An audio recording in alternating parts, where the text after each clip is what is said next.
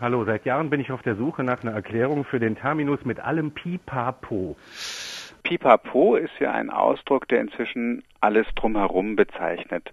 Das kommt von einer alten Abkürzung, die PP heißt, nach dem lateinischen Perge Perge. Man hat also heute, sagt man ja noch manchmal etc. pp. Damit meint man alles, was jetzt noch folgen könnte. Jetzt hat man das verbunden mit einem anderen Ausdruck, nämlich Piepe. Etwas ist mir piep egal, was mit der Pfeife auch zu tun hat, mit der man raucht.